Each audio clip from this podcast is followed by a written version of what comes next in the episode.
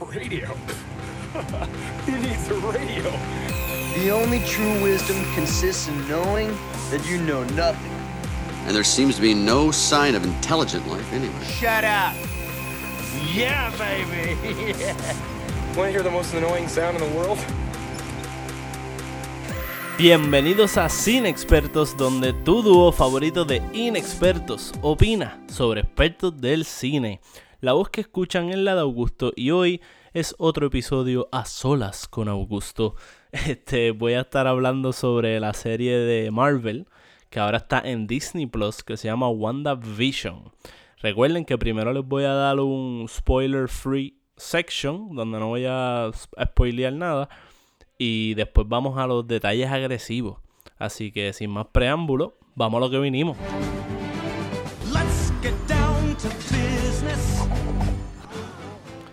Viviendo una vida suburbana idealizada de los años 50, una pareja de seres superpoderosos comienzan a sospechar que no todo es lo que parece. Estamos hablando, por supuesto, de WandaVision, esa fue la sinopsis. Sabemos que, ¿verdad? Pues los personajes son Vision de las películas del MCU de Marvel y, y Wanda o Scarlet Witch. Eh, esta serie sí está conectada al MCU, más allá de por los personajes, yo creo que, ¿verdad? Hay diferentes interpretaciones de cómo, por qué y whatever. Eh, yo quizás no soy la fuente de conocimiento geek que te va a dar todos los detalles, pero sí tengo mis teorías y mi, ¿verdad? Mi idea de qué es lo que está pasando aquí. Este, primero, eh, estamos en la sección sin spoilers, así que voy a dar mis opiniones generales. Me gustó mucho, por lo menos en los primeros dos episodios. Me encanta que es bien throwback, la estética, eh, el estilo, la estructura de los episodios, todo es a perfección. Eh, imitando, ¿verdad? Lo que eran las series, los sitcoms, las series de comedia de, pues, antiguas, de los años 50, eh, o, ¿verdad? Pues lo que fue posteriormente evolucionando pero que todavía se hacen, que son estas series de, de estudio que tienen audiencia, o, hoy día maybe no tanto, hoy día son más con laugh tracks, como Big Bang Theory, Friends y ese tipo de programas. Pero, pero me gustó mucho ver estos personajes, eh, ¿verdad? Que ya hemos visto en estas películas súper grandes, estos blockbuster movies con efectos especiales, tener sus poderes y y una estética bien particular y que, y que Marvel se saliera de eso para ejecutar este concepto me gustó mucho. También me parece como bien, bien nítido porque como estos personajes son, pues como te digo, inspirados en comic books, pues es eh, hacer una serie de estos personajes que sea tan drásticamente distinta se siente como algo bien comic book como que en los en el mundo de los cómics, ¿verdad? Y, yo hago un no soy experto en comic books ni nada por el estilo, pero, pero sé que en el mundo de los cómics tú puedes tener un storyline eh, y principal, como decirlo, del MCU, ¿verdad? Las películas de Avengers y todo esto. Y de momento tener como unos mini desvíos donde te enfocas en uno que otro personaje. Por ejemplo, eh, Guardians of the Galaxy pues tiene su serie de cómics y de momento hay unos cómics que son como que las aventuras de Groot y, y Rocket. Este, donde estamos viendo pues al mapache este con el árbol haciendo sus cosas aparte, lo que ellos hacen in between los storylines principales. Tenemos un poco de eso con lo que está pasando en Star Wars con Mandalorian y rellenando cosas así con las series que han hecho y las películas como Rogue One. Pero pasa mucho en los cómics que, se, que aprovechan esos storylines para irse bien out there y hacer algo bien distinto. Que es el caso con WandaVision, que no es, no estamos, lo que me gusta es que no estamos viendo más de lo mismo de las películas, sino que estamos cogiendo un break, un breather estético y, y en tono para ver algo pues distinto, más refrescante, aunque sea, ¿verdad? Una imitación de algo súper viejo, como estas sitcoms pero sigue siendo refrescante traído al contexto de, del MCU. Este. No voy a entrar en los detalles ahora mismo de cómo esto conecta con, o teorías de cómo esto va a conectar full full con el MCU, porque la serie tiene unos misterios ahí interesantes que tengo que decir, para los que no la han visto, vale la pena verla, pero sobre todo si estás viendo las películas del MCU, porque yo primero, antes de empezar a verla, yo de inicio tenía en mente que esto iba a ser algo como que bien, bien... Que, que no iba a ser tan rewarding haber visto todas las películas anteriores. Y quizás no, todavía no lo es, pero puedo notar que va a empezar a conectar bien heavy y que va a valer la pena haber visto todas las anteriores.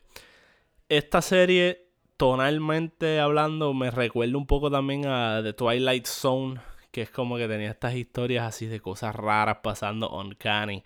Em, me gustó mucho eso porque no solo se queda en la superficie de la cosa de la cosa del sitcom cómico y ya, sino que también le, incorpora ese elemento del misterio, de lo, de lo bizarro, este, de lo que no encaja. Y definitivamente pega a la perfección con, con ese estilo. Este, bueno, sin entrar.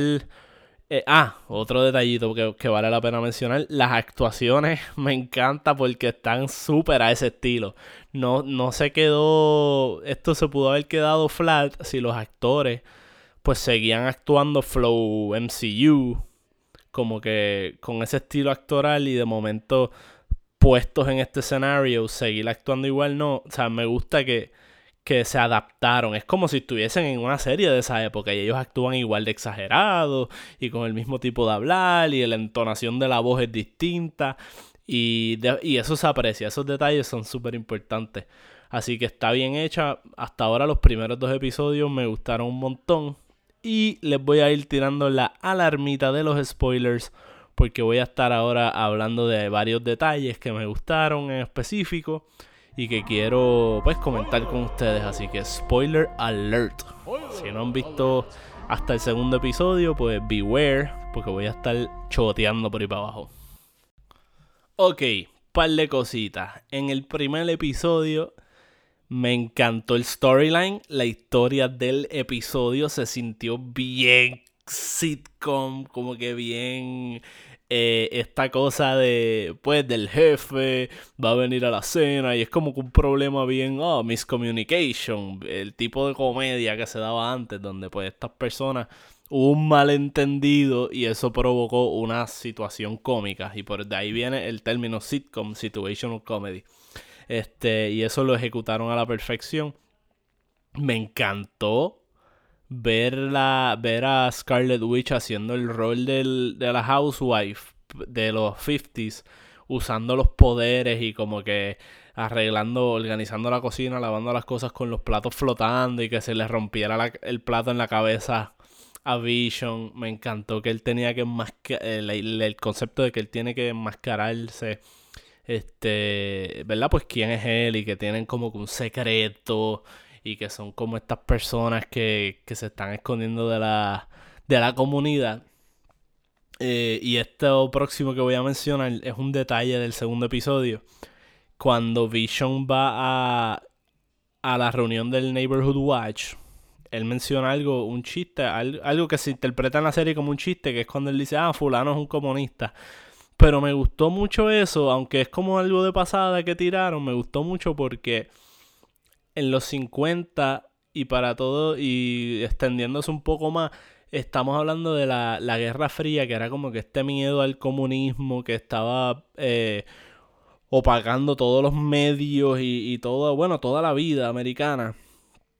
Eh, y básicamente la idea de que ellos son una pareja que tienen algo que ocultar va a la par con lo que vendrían siendo como que historias así de, espías que se tienen que esconder o whatever, eh, de personas que, son comunistas perseguidos o que de ese tipo de, de paranoia que había en esa época, yo creo que, que, está que, que, es un buen vínculo, es una buena manera de, de pega con escoger esa época y la situación de los personajes.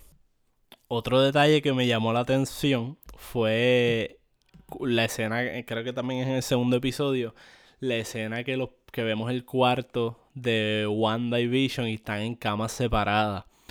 Para los que no sepan, ¿verdad? Pues antes en la televisión, en el cine, había un código de censura que, que prohibía tú poner, tú mostrar en un, que una pareja dormía en una misma cama.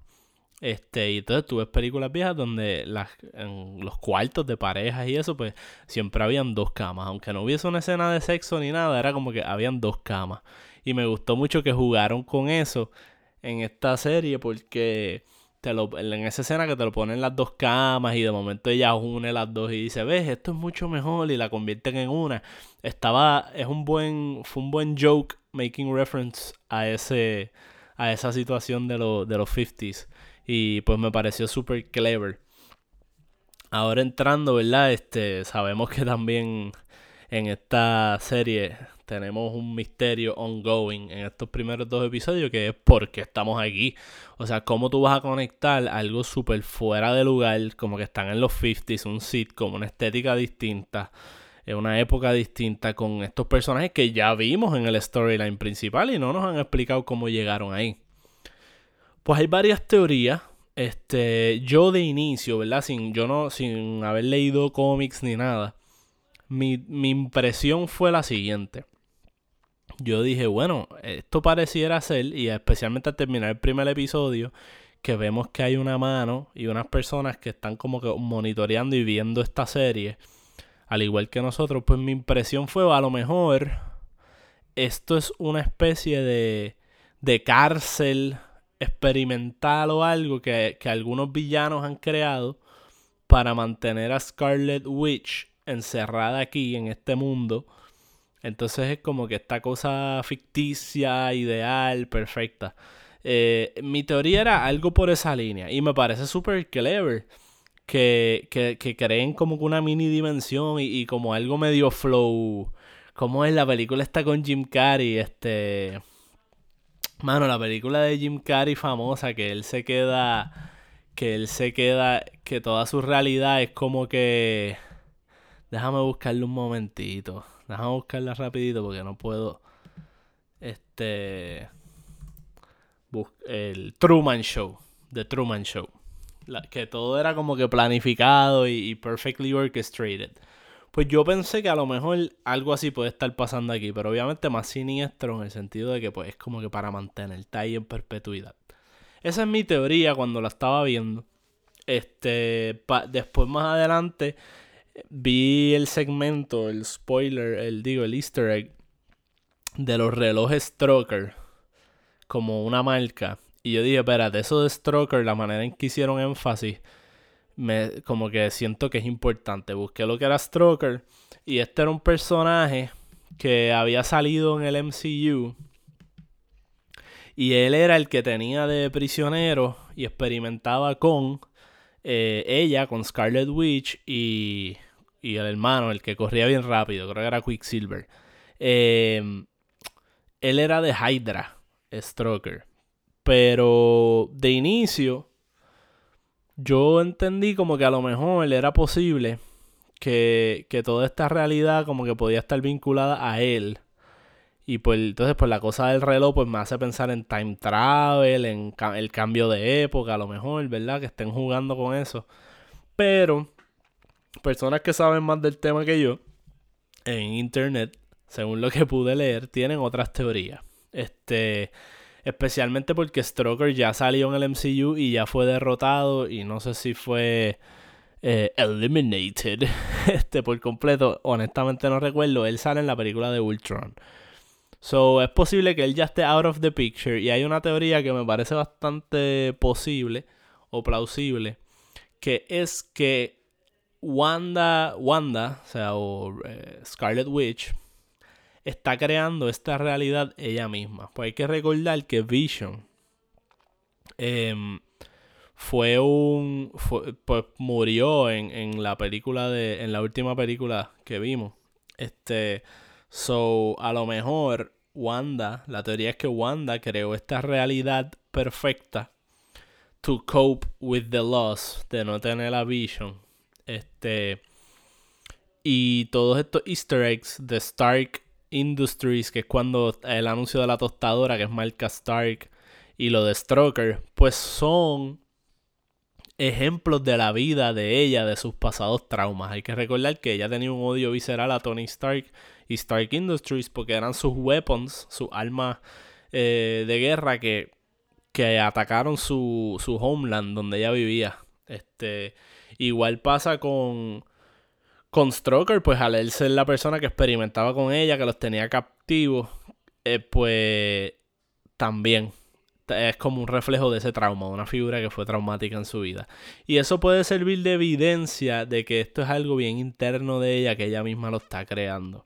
Entonces otro ejemplo de que ella misma lo está creando es cuando al final del segundo episodio aparece una figura misteriosa y ella dice la palabra no y da reversa, como implicando que ella, ella es la que le está dando rewind. Eso es interesante pensar que a lo mejor ella tiene control de la situación. Pero yo pensando acá, quizás tiene que ver como con una combinación de que eh, estén usando los poderes de ellas y experimentando con ella para crear esta realidad y medio mantenerla en este mundo. Porque ella no, ella se ve confundida. Y le sigue saliendo la voz que le dice quién te está haciendo esto y todas esas cosas. Así que ella definitivamente hay alguien interfiriendo con ella puede ser que ella esté usando los poderes para que, que, esté usando los poderes, pero tras ser manipulada, en mi teoría. Otra cosa que encontré interesante es que en ese, al final de ese primer episodio, la mano que cuando estamos viendo que hay unas personas observando este programa, pues hay una libreta que tiene un logo y según un youtuber que encontré, él dice que ese logo es de una en los cómics es de algo que se llama SWORD, que es como una agencia tipo SHIELD, pero de seres del espacio. Se llama Sentient World Observation and Response Department. Es como el SHIELD cósmico y parece ser que tiene mucho que ver con los X-Men, en particular en, en los comic books. Así que hay que estar pendiente porque eh, da la impresión de que esta serie de WandaVision puede ser el vínculo del MCU con, traer a, a los X-Men. Este, y según lo que vi en entrevistas a Kevin Feige, el productor de esta, pues, del MCU, eh, pareciera ser que, ese es el caso, que, que esta serie, tanto como otras que vienen por ahí, van a estar sembrando las semillas de la próxima fase y, son los intentos de que nosotros empecemos a enamorarnos de los personajes como fue la primera fase del MCU cuando salió la primera película de Iron Man, Captain America, Thor, que lo fueron haciendo poco a poco, pareciera ser que, ellos van a hacer ese experimento a través de la serie. Lo cual me parece una buena idea. Hay que ver cuántas garras va a tener, ¿verdad? Ya hablando ya del negocio quizás o del éxito que vayan a tener estas eh, películas. Porque una, eh, convencer a la gente de ver una serie puede ser más difícil que convencerlos de ver una película. Y si tú estás presentando demasiados elementos importantes de un mundo que tú quieres mantener exitosamente en, en lo cinematográfico, va a ser difícil que la persona, que la mayor cantidad de personas lo vean si los estás presentando en la serie. Porque es como que pues a lo mejor yo, yo por ejemplo, no tenía, no estaba tan motivado para ver esta serie, era posible que no la viera. Me dijeron que estaba conectado a las películas, so dije, ok, esto es importante, hay que verlo. Pero fácilmente, hay muchas personas que no han visto, por ejemplo, Daredevil o The Punisher, eh, Iron Fist y todas esas otras series de Marvel que eventualmente medio desvincularon del MCU y ahora creo que va a haber un intento de vincularlo nuevamente. Eh, se está empezando a complicar el panorama. Yo había eh, argumentado en el pasado que crear las series como complemento para el MCU puede ser bien rewarding creativamente o interesante para los creadores. Pero por otro lado, puede, si se convierte, si es un complemento, pues chévere. Pero si es un eslabón crucial para tú poder seguir estos storylines, pues puede ser, se puede tornar eh, complicado. Y ahora moviéndonos hacia el frente, ¿verdad? Sin un Captain America que ya conocemos, sin un Tony Stark, va a ser difícil eh, mantener, mantener ese mismo nivel de emoción. Tu figura principal viene siendo Spider-Man, este, que todavía está going strong y yo creo que ahora con, con ese elemento de mezclar los tres Spider-Mans, ¿verdad? La noticia que salió de que iban a hacer una película con Tobey Maguire, Andrew Garfield y el actual. Pues yo no sé, los panoramas se están complicando bien heavy duty. Lo bueno de estas cosas de los cómics es que tú siempre puedes decir realidades paralelas y ya se resolvió. Como que lo, lo resolviste así. Pero entonces vas a mezclar los tres Spider-Man, los X-Men y vas a hacer series donde estamos viendo aquí como que medio... Hay que ver de qué se trata esto que estamos viendo, si es una realidad alterna, un universo paralelo, a mí me parece más como una realidad simulada, como un, como un simulacro. Nada, cosas para pensar. Hay quienes dicen que el final de Captain Marvel, donde vemos a Nick Fury en el espacio, eh, es un primer indicio, una primera, un first look a lo que es esa agencia de Sword, que es como el Agency de Shield, pero en el espacio. Muy posible, incluso hasta probable. Otro detalle que no sabía, pero lo, leí por internet también, es que la mujer que sale en el segundo episodio, eh, que, se hace medio amiga de, de Wanda, que también estaba confundida sobre dónde estaba, al parecer es la versión adulta de la nena, que de la amiga o sea, de la hija de la amiga de Captain Marvel, que era una nena chiquita en aquella película. Pero recuerden que esa película era set in the 90s. So, esta ahora la estamos viendo en los años 50 as a grown woman, lo cual es further evidence de que esto es un simulacro. Probablemente estamos en real time 2021, 2022 más o menos. Y ella lo está viendo y ella está como que siendo transportada a, ese otro, a esa otra época. ¿Por qué? No sabemos. Al parecer en los cómics, ese personaje tiene superpoderes también, es bien poderosa y, se, eventualmente se convierte como que la futuro Captain Marvel. A mí mi impresión es que el próximo panorama de, del MCU va a empezar a lucir más como que esto están, como dice Kevin Feige, están asentando la las bases para establecer a esta personaje. Este, ahora se me escapa el nombre, creo que es Mónica Rambo o algo así. Sobre esta personaje junto a Captain Marvel, junto a Scarlet Witch, junto a Spider-Man. Eh, quizás la hermana de Black Panther, hay que ver qué va a pasar en ese mundo, ya que pues falleció Chadwick Boseman.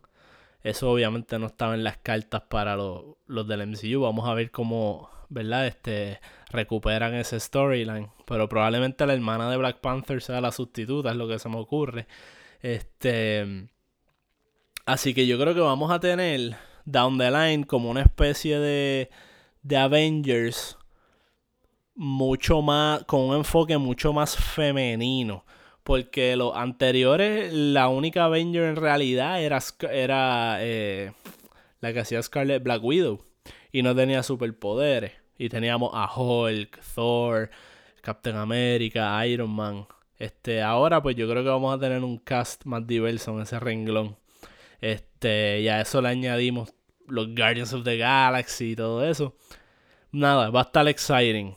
Yo creo que mi, teoría, ¿verdad? Lo que yo pienso que está pasando es que es posible que sea la misma Scarlet Witch, pero no por cuenta propia, porque está mourning, sino porque está siendo manipulada de alguna manera. Quizás están utilizando el, el loss, ¿verdad? De, de Vision que ella está sufriendo como, como causa, ¿verdad? Para mantenerla ahí y experimentar con ella. Pero creo que hay alguien jugando con ella. Porque si no, ¿para qué la están monitoreando tanto y viendo? Hay que ver qué nos trae eh, el tercer episodio.